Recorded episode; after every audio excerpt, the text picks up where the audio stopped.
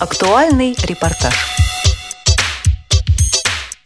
По многочисленным просьбам слушателей мы продолжаем рассказывать о непростой ситуации, возникшей в связи с передачей старейшего учебного заведения для незрячих и слабовидящих детей Московской школы-интерната номер один ведения Департамента образования в ведение Департамента соцзащиты – Мнение Ирины Викторовны Хватовой, заместителя директора по учебной работе и члена управляющего совета школы, отражает не только ее собственное видение ситуации, но и мнение большей части педагогического коллектива.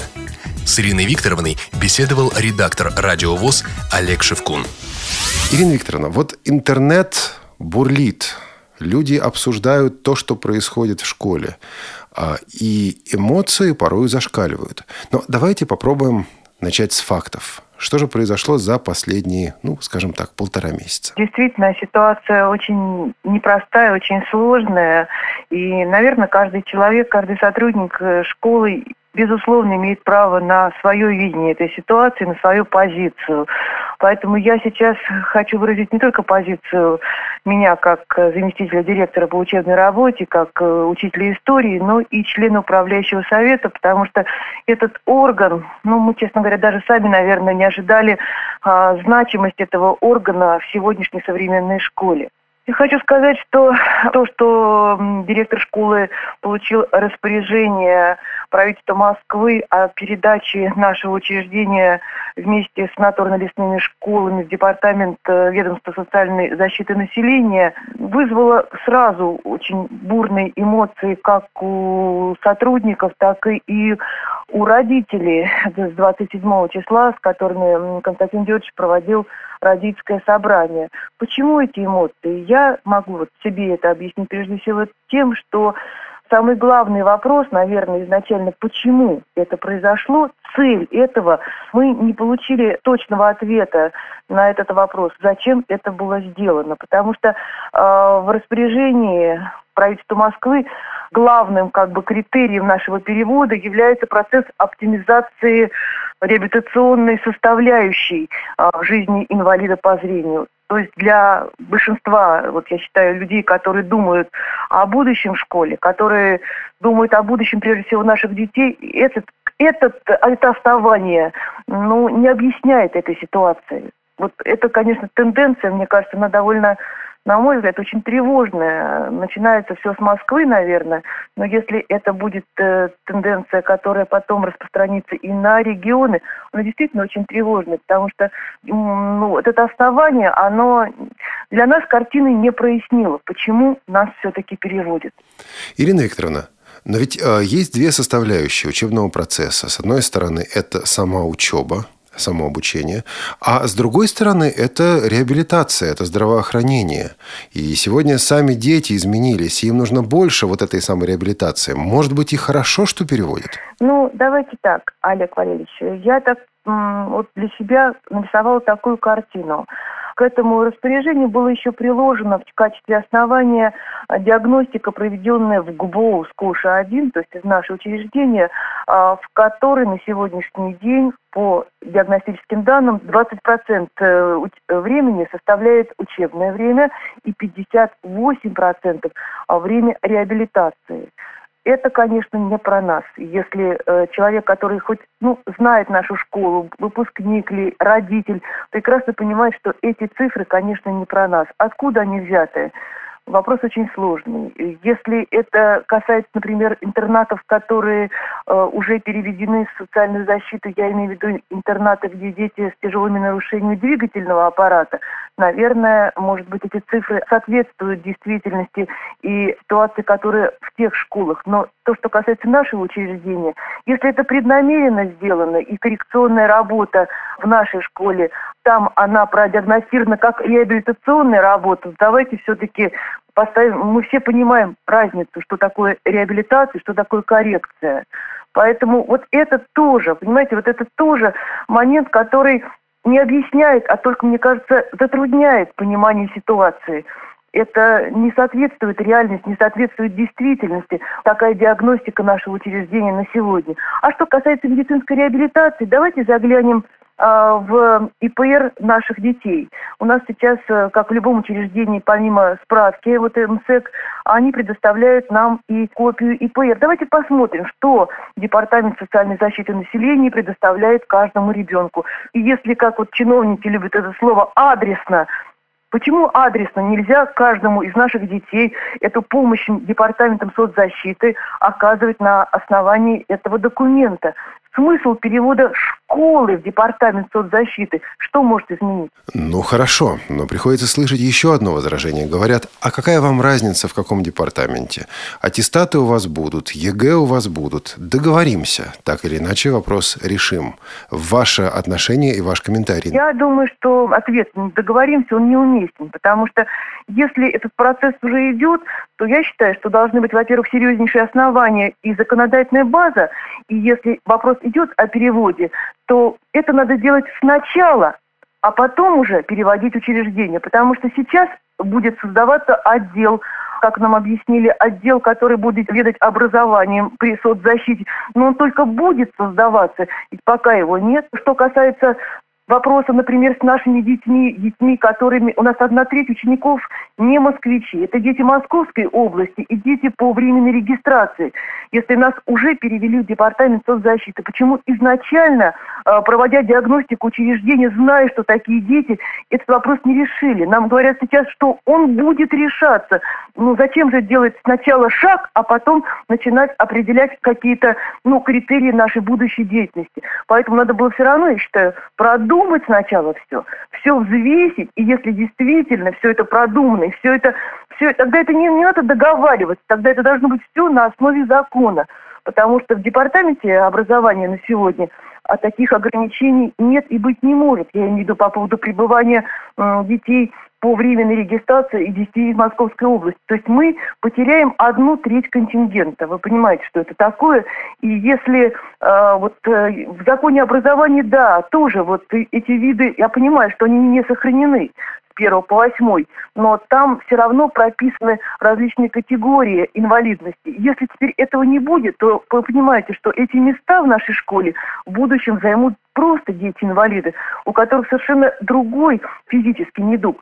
И что произойдет? Либо мы теряем контингент, и педагоги должны покинуть школу, либо школа сохраняет контингент. Но какой? И сегодня учителя, особенно учителя средней школы, которые э, имеют, конечно, ну, курсы повышения квалификации соответствующие, да, я имею в виду тифло-курсы, но они не смогут работать с детьми со сложной структурой дефекта, который, в принципе, вытеснит со временем все равно незрячих детей.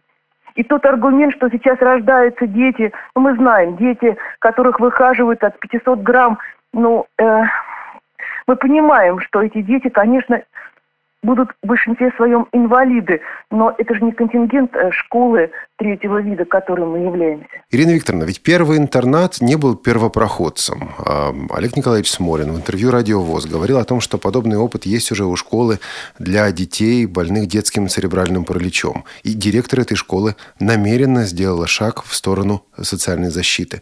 Приходилось ли вам общаться с сотрудниками этой школы и выяснить, как решаются там аналогичные вопросы? Да, мы общались с Викторией Игоревной Николаенко, именно так зовут директора э, бывшего 44-го интерната, который сейчас называется КРОЦ. Комплексный реабилитационный образовательный центр. То есть это уже даже не школа? Да, куда вошла и школа, и Центр медико-психолога педагогической коррекции Раменки, и санаторно-лесная школа. Но если мы посмотрим, ну, если действительно это интересно, вы зайдите на сайт бывшего 44-го интерната, и вы увидите, что, ну, во-первых, дети, выпускники этой школы не сдают ЕГЭ, а сдают только экзамены в традиционной форме. Это очень важный для нас момент. Из 22 классов, как нам сказала Виктория Игоревна, 12 классов, и это дети со сложной структурой дефекта, то есть это восьмой вид. А у нас таких классов из 33 только 4.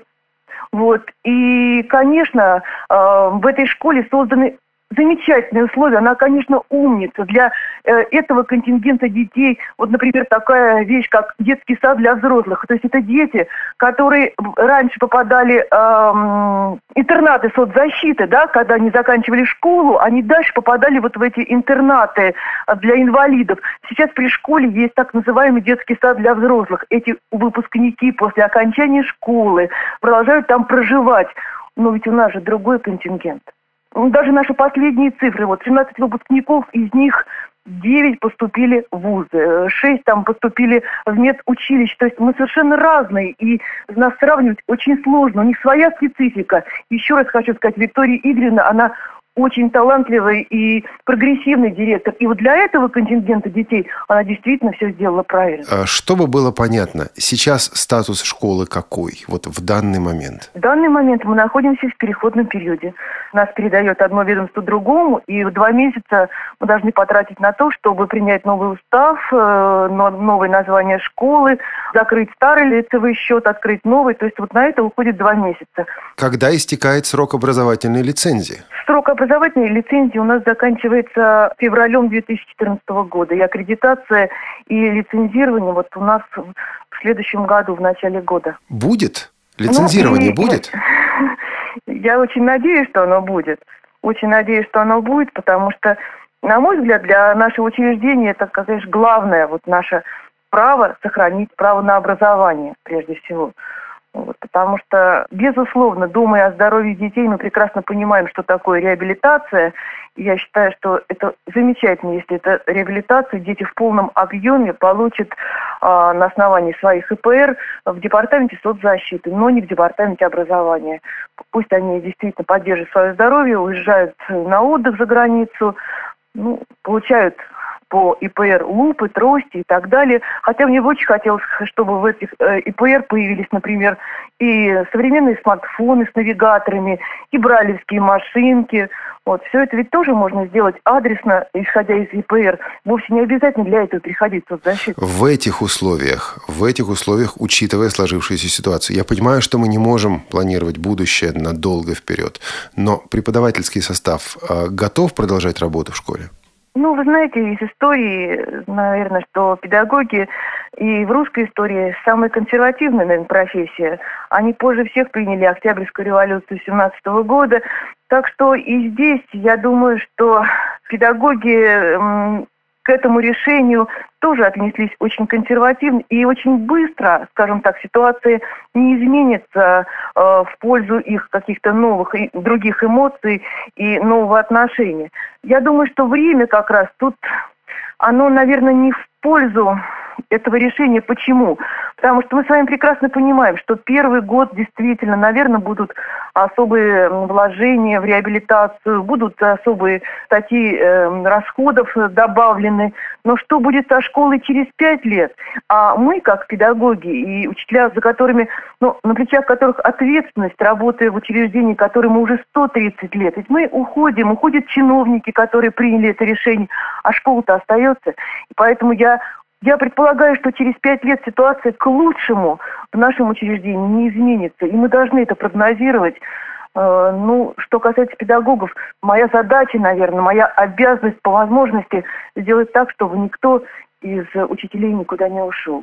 Но насколько это возможно в нынешней ситуации, я не могу ответить на этот вопрос. Ирина Викторовна, спасибо. А мы, в свою очередь, будем и дальше освещать ситуацию вокруг первого интерната, рассказывать о том, что здесь происходит. Обеспокоены происходящим не только учителя, но и родители. С Еленой Андреевной Насибуловой слушатели радиовоз уже знакомы по передаче «Шалтай-болтай», в которой она неоднократно принимала участие. Елена Андреевна – председатель родительского комитета и член управляющего совета школы. Вот что она рассказала. Родители были поставлены перед случившимся, перед фактом не только родители, но и учителя. Я думаю, что если бы было проработано заранее, на примере, например, 44-го интерната города Москвы, который сам перешел в социальную защиту, с родителями работала администрация школы, и они все высказались за переход. Это интернат номер 44, где как раз он шестого вида, где дети с детским церебральным параличом. И там никаких вопросов не было. Они перешли очень довольны действительно этим переходом именно в Департамент социальной защиты. У нас ситуация была с точностью наоборот. Нам рассказали о том, что это уже произошло постфактум. 27-го было собрание, а 17 числа указом уже был сделан перевод. Я думаю, что прежде всего это было связано с этим. То есть администрация правильно не несла информации. А вторичное было, было то, что когда люди уже задумались о том, что будет с ними с детьми, с нашими, когда мы перейдем в Департамент социальной защиты, то ни у кого, никто вразумительно не объяснил нам нашего будущего. Нам приводят примеры, что все переходят в социалку, все это прекрасно. На самом деле в этом приказе и указе, который мы видели, перешли только санаторно-лесные школы и какой-то колледж. А вот общеобразовательная школа, она одна единственная, не считая вот этого 44-го интерната, про который я говорила, у которого совершенно другая история. А вот в качестве документов, подтверждающих вот, ну, как бы соответствующие изменения, которые действующему законодательству, выделяют прежде всего документы, подтверждающие согласие родителей на перевод учащихся ну, в другое какое-нибудь образовательное учреждение или в переделанное образовательное учреждение. И все это в соответствии с статьей 17, пунктом 17 статьи 50 Закон России об образовании Российской Федерации. Его надо очень хорошо прочитать, чтобы понять. Для того, чтобы это сделать, две трети родителей должны проголосовать. Про управляющий совет это тоже. Я еще раз подчеркиваю, что кроме ответа, что когда у вас будут проблемы, вы к нам придете, и все у вас будет хорошо, у вас все останется так, остаться так не, это просто не может, потому что совершенно другое ведомство, совершенно другая основа. И потом, наверное, самый главный вопрос, который меня волнует, это все-таки качество образования образование и то слово, которое употребляется все время этими чиновниками, это реабилитация. Вот мне нужна адаптация ребенка, инклюзия, разумная инклюзия. Я к ней отношусь очень спорно. В дошколке я отношусь очень хорошо. В школе я отношусь к другим таким подтекстам. Я считаю, она должна быть правильной. Но я за адаптацию, за инклюзию, но не за реабилитацию детей. Наших детей считаю, что не надо реабилитировать. И самое главное, государство должно было спросить меня. А государство не спросило. Не спросило в лице администрации. Я думаю, что мы сделали на данный момент достаточно много. У нас будет в общественной палате Российской Федерации проходить слушания, на которых будут приглашены Департамент образования, Департамент социальной защиты, будут приглашены, наверное, я так думаю, выпускники, родители, учителя школы, управляющий совет школы администрация школы. Все будут приглашены, мы сядем за стол переговоров, и я думаю, что в этот момент нам эти люди ответят все, почему это произошло, как. И митинг у нас будет проходить, кстати, тоже. Я приглашаю всех присоединиться к митингу, проголосовать на демократоре, который стоит заявка 12492. Это тоже очень важно. Ситуация вокруг первого интерната продолжает развиваться, и мы обязательно вернемся к ней в следующих выпусках программы «Актуальный репортаж» на Радио ВОЗ. Передачу подготовили Олеся Синяк, Олег Шевкун и Елена Колосенцева. С вами был Михаил Сидоренко. До новых встреч в эфире «Радио ВОЗ».